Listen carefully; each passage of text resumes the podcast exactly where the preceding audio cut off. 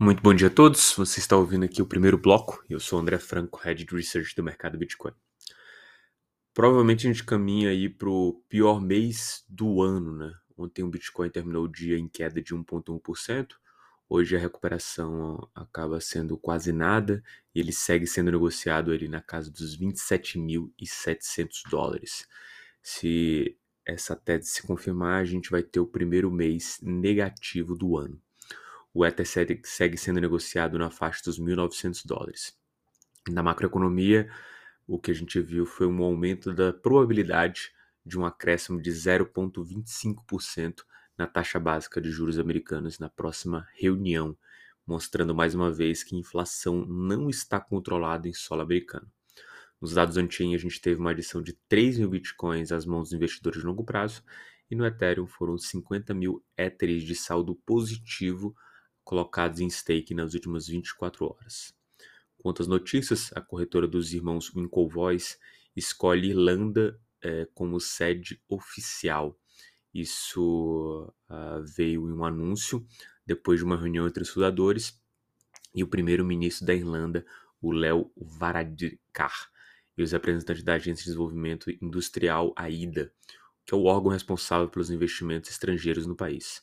No Twitter, o CEO Winklevoss afirmou que as conversas em Dublin se concentraram na promessa de longo prazo das cripto e na importância do bom senso na regulação para alcançar essa promessa.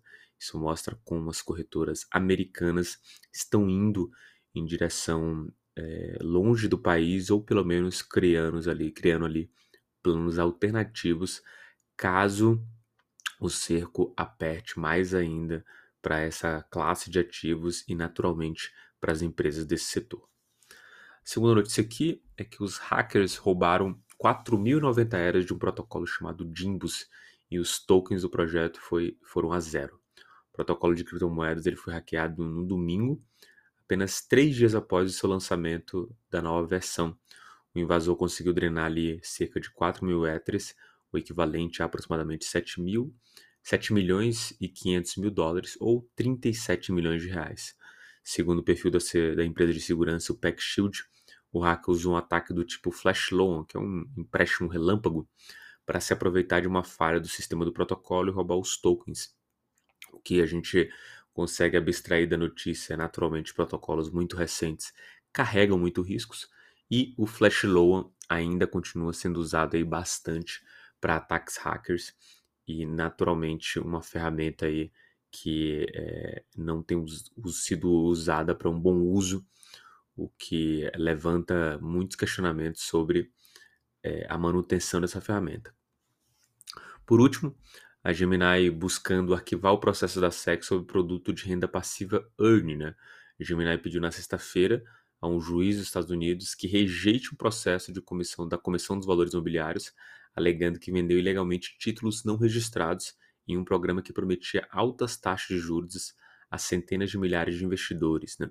Sempre vou lembrar que o earn da Gemini acabou sendo é, não bem sucedido porque a outra ponta era justamente a Gênesis, que passou por problemas e não conseguiu pagar o que era devido. Né? Sempre lembrando também que o que a Gênesis fazia era emprestar também o capital para terceiros, e isso, no efeito cascata, acabava cedo ou tarde atingindo o protocolo Luna, Terra-Luna, que tinha um yield estratosférico cerca de 20% anualizado.